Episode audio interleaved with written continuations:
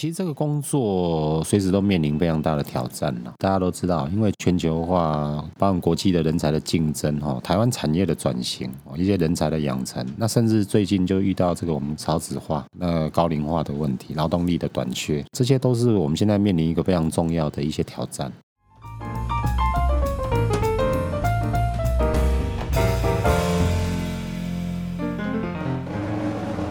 大家好，你认为未来的世界需要什么样的人力跟能力？劳动部劳动力发展署集结了一群为人力发展而努力的幕后推手，让我们说给你听劳动力的故事。欢迎收听蓄势待发 Podcast 频道，劳动力发展署陪你一起意气风发。非常非常开心哦！首集的节目呢，我们就邀请到重量级的嘉宾哦，就是我们劳动部劳动力发展署的大家长蔡梦良署长，欢迎署长。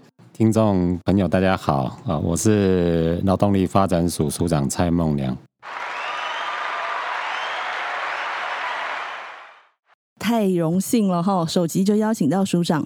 发展署的业务啊，真的真的非常非常的多哦。那我常常都在想说，是不是署长有隐形的三头六臂啊，才能够处理得完这些事情哦？然后处理这么多跟民众切身相关性的一个重责大任哦。那想先请问署长说，来到劳动力发展署，在这个工作领域多久？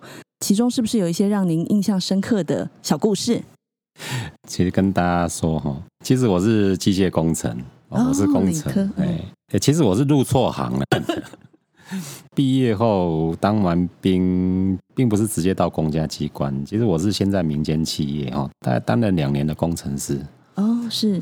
我我就常常在想，如果当初我没有转行，真的，可能我现在可能就是去台积电，就是再创一个台积电了。当初第一个工作就是到跟半导体有关，那时候其实台积电连都还没有，台湾非常早期，我算是那时候非常早期的公司。其实一开始我是从工科出发。后来一段时间之后，觉得如果有机会做一些人力的培训、人才的养成，刚好因为我的家离以前在承德路有一个职训中心，就有一个职业训练。那其实那时候每天经过，那就会看到。那我就想说，哎，职业训练，那我们机械工程有一些也是跟职业训练有关，所以那时候就有一些向往。后来大家想说，那不然就去考看看，不然也很荣幸就考上了，哦，就到职业训练局哦。那职业训练局，因为当初就顾名思。哦，就就职业训练啊，所以我就一一头都踏进了。到职业训练局这么多时间以来，哦，到现在也差了三十多年了。哇，三十多年一路走来，我觉得各位听众如果对职业训练局或是现在劳动力发展所，我相信应该不会陌生了。其实这些工作都跟大家息息相关。过去我们早期从职业人才的养成，哈，那就业甚至一些检定证照等等，这都跟我们有关。就是我来资讯局，一直到我们发展所，其实就是一直在从事这样的工作。哇，三十几年呢，人生三十几年的黄金岁月都贡献给了劳动力领域哟。就算不是台积电，跟人民的整个的关系也是非常的密切哦，影响也非常大。有一些听众朋友可能不是很了解劳动力发展署的业务哦，因为真的真的非常非常的多元哦。署长可以帮我们简述一下这个严格跟现在的业务范围吗？我相信，如果听众朋友如果知道我讲的，可能恐怕你的年纪应该也不小了，因为其实早期哦，也没有劳委会，也没有劳动部。早期其实一些就业训练这些业务，其实最早是在七十年以前，其实是在内政部。那后来因为这个劳工行政业务其实越来越重要，因为国人的就业一些跟我们经济发展非常息息相关。那人才的养成等等，所以后来七十年就开始就成立了职业训练局哦。那时候劳劳工委员会职业训练局哦。那这个其实这个工作大概就是跟我们国人哈，就是在从事职业训练、就业服务、技能检定啊，甚至一些微型创业等等，甚至现在就是因为劳动力转缺的情况。可能你的家家户户，可能，你都知道你有一些外企移工，那这些工作，或者说我们现在国外的一些白领的专业人员，哦，一些揽才的国际人士来台湾工作等等，其实这些工作现在都是我们职业训练局到现在的劳动力发展所，我们目前的一个工作的范围，服务对象非常多元，哈。呃，因为就业嘛，哈，就业就会有包含失业的劳工、在职的劳工，哦，那青年朋友。中高龄朋友、妇女，甚至原住民、新住民、神经障碍者，那甚至像最近我们大家一直在关心社会的底层弱势哈，很多社会安全网必须要协助的，包含一些像游民需要协助的更生保护人等等，是。因为这些都是我们需要去帮助他们，这些都是在我们的业务范围。那刚刚所提到的那个移工业务，引进了非常多的外国移工朋友来台湾帮我们工作，这里面有包含很多泰国、菲律宾、印。尼的越南等等，那这些工作其实现在他们来到台湾，其实都跟我们国人其实一起一起共同生活，一起共同工作。这些工作其实都是跟我们有关系。那最近像我们在最近有一些技能竞赛正在举办哦。那好像我们去年是国际技能竞赛，那今年三月在法国，我们有展能节。展能节其实就是身心障碍者的技能竞赛哦。那我们也派出了非常优秀的选手，得到非常好的成绩回来。这么多多元的服务啊，那整个劳工来说哦，影响也超过一千万人次以上。那您在这其中的工作经验心得，跟呃对劳动力发展署未来的愿景？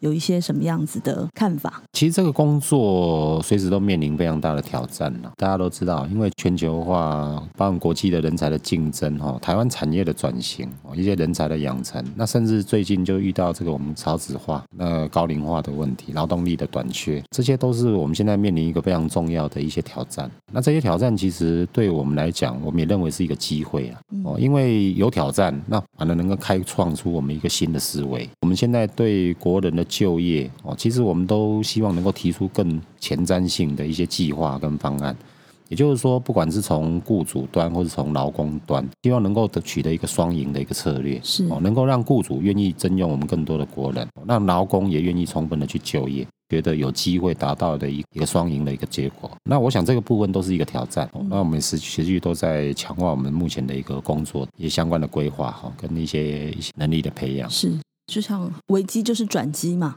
对，有挑战就有可能开创一个新局。是因为大家知道，现在在台湾的竞争其实不是只是台湾内部的竞争，台湾还要跟全世界的所有的国家竞争，他们就必须要靠我们的人才。哦，那人才的养成不是一朝一夕，它是要培养向下扎根。那这些工作其实劳动力发展署都扮演非常重要的角色哦。其实大家可能会误解说，哎，好像我们就是只是在做一些这个已经出社会的劳工，其实不是的。我们在学校，是甚至我们都扎根到国中、国小，开始做一些职业能力的一个养成的一些概念跟一些相关的一些认知，这个我们都已经在做扎根的工作。那对一些高中、大学在还没毕业以前，其实这个部分我们都很希望，就是说。还没有毕业之前，他就要把就业准备准备好，而不是说等到毕业后才开始准备。在以现在这个社会，其实这个已经不可能哦，迎合这样的一个社会的需要。反而因为这样，可能还会有一小段空窗期。对，这个就大家会担心学用落差，是哦，就毕业而且我衔接不上。哦，那这一块其实不只是劳动部，包含教育部、跨部会，其实都一直在想办法去弥补、缩短，甚至无缝接轨。在对青年上面，其实署长这边也有规划，可能在学校的时候就已经先到企业去实习或是学习。对，因为我们觉得投资青年就是投资台湾的未来。目前我们推出了非常多的这个在校计划。之前大概其实我们长期已经推了，也成效不错的哈。我们有产学的这个计划哦，这个计划的特色就是说，让学校的学生哈，透过这个计划，他能够兼具他的技能的养成、证照的取得，跟衔接企业的实习，跟未来毕业后的就业。基本上这个计划是非常成功，也持续在推动哦。那现在我们也有推双轨旗舰。双轨训练其实它就是德国的这个双轨制的一个模式哈。我想这个制度其实在全世界各国都推动非常成功。我们也是把这样的模式引进到我们国内来。那另外我们有大专就业学程。那最近我们推的就是大专预聘计划哦。大专预聘计划其实主要就是要解决学用落差，尤其是人才的养成跟取得。由企业在招揽人才这一块，其实他们已经要必须要往下，就是在学校就要找好学生，在学校端就有机会跟企业能够对接。这个大专预聘计划目前响应非常热烈，嗯，好像已经达标了哈，但还有一点时间。我们本来预定两千，现在供不应求啊。现在不过我觉得越多越好，绝对没问题，因为我们觉得越多人愿意参与，越多学校、越多企业、越多学生，我觉得我们感觉到这个计划越有前景。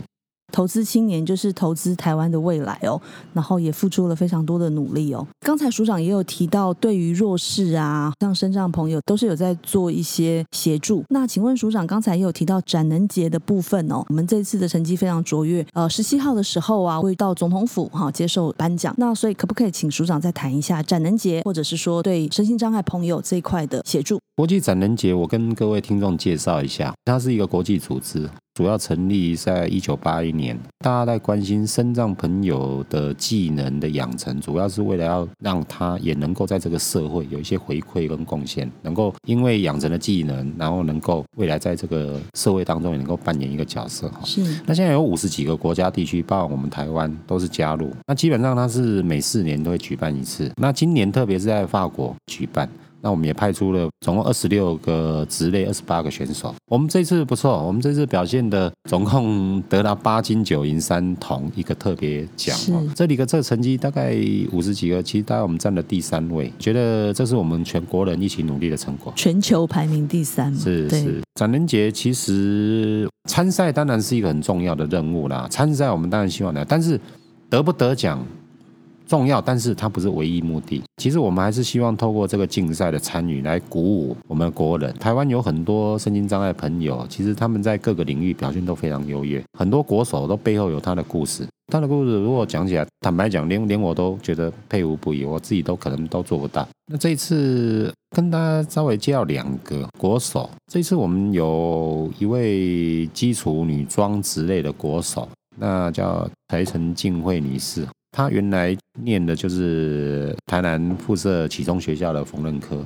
那他的老师其实一直在鼓励他，帮他加油打气哈，而且都还特别帮他买这个裁缝剪送给他。因为这样一路走来，他一直在这个领域一直在精进自己。这一部分其实我们觉得他今天能够获得这个金牌，绝对实至名归。这个是他持续坚持的一个成果。另外有一位木工国手蔡一冠，他其实是在我们的云嘉南分署培训的，有很多训练的资源。他也犯过一些错误啦，因为他以前可能在训练或比赛。过程当中，但是他就是越挫越勇，失败不放弃，他就赢得他人生的一个最大的一个肯定。我想他们两位其实都是在鼓励我们的身心障碍朋友，只要你愿意，政府有很多的资源。包含训练、就业、创业等等各项的资源，其实都可以去支持。是哦，那这一部分我们都希望能够透过这样的一个服务哈，能够让我们所有身心障碍朋友，像类似我们这个国手一样哦，在未来我们的社会能够发光发热。是，不只是身心障碍朋友哦，像署长刚才在介绍这两个故事，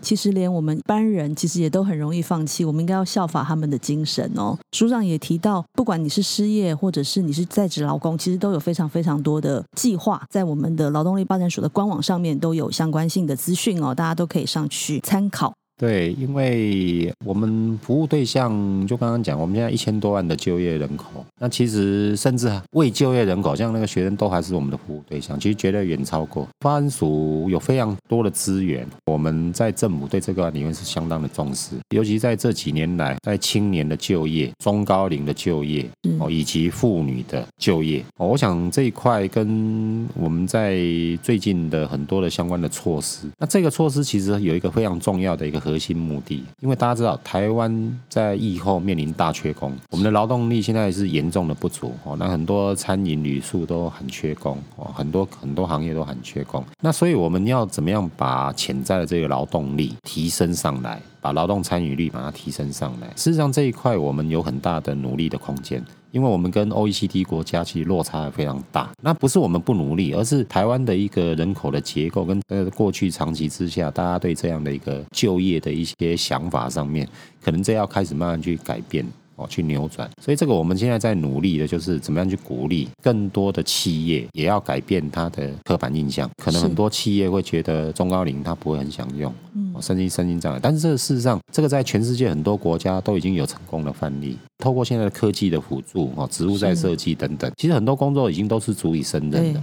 在这个情势之下，企业也开始要做一些转变。那我们也乐见到很多企业开始愿意去投入相关的一些就业机会。那很多劳工朋友也是一样，可能他们过去会觉得他怕到这个他没办法胜任哦，不适应，或者说跟同才之间的相处会不会造成企业这个雇主方面的一些困扰？这一部分就政府现在有一些辅导资源，是我们一起陪伴辅导，然后甚至提供一些辅具，那甚至一些协助。那这个过程当中，其实劳工朋友其实不用担心哦，因为政府的责任就是怎么样让你安稳的在你的就业的市场上，不会受到任何的一些干扰。那这一部分我们会担任一个很很好的桥梁，能够让雇主跟劳工双方去和谐的共识。是，我想这一部分我们都还在努力在处理当中。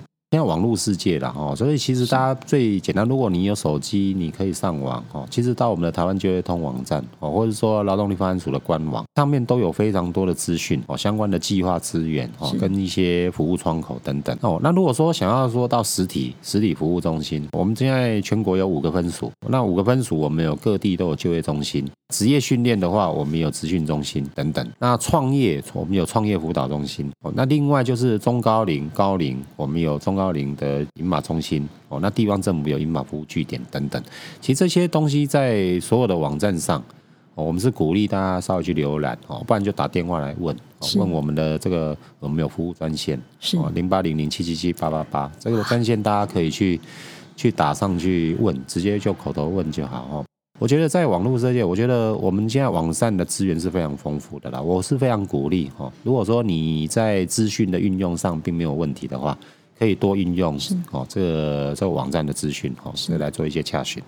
哇，署长好厉害哦！一下子就可以说出实体跟虚拟的通路哦。我刚才在听我的感想是说，其实劳动力发展署一直都在那里，只要民众们有需求，其实都可以找到我们。那我们也会陪伴民众，然后一起来促进劳动力就业机会。刚才署长马上就可以告诉大家要去哪里找到协助。最后，署长这边有没有还有一些话想要跟听众朋友分享？台湾现在面临的国际的一个相关的处境，其实我们有非常多的挑战。国人也面临的，因为在疫后哦，有很多机会哦，那也是可以创造出来。在这个时间、这个年代，也是最有挑战的年代，也是最有机会的年代。那我觉得必须要去把握，政府必须要在这个过程当中扮演更积极的角色哦。那这个角色必须要能够让所有。我们国内的想要工作的每一个人都能找到理想的工作，然后让我们每一家想要人才人力的企业能够找到他需要的人才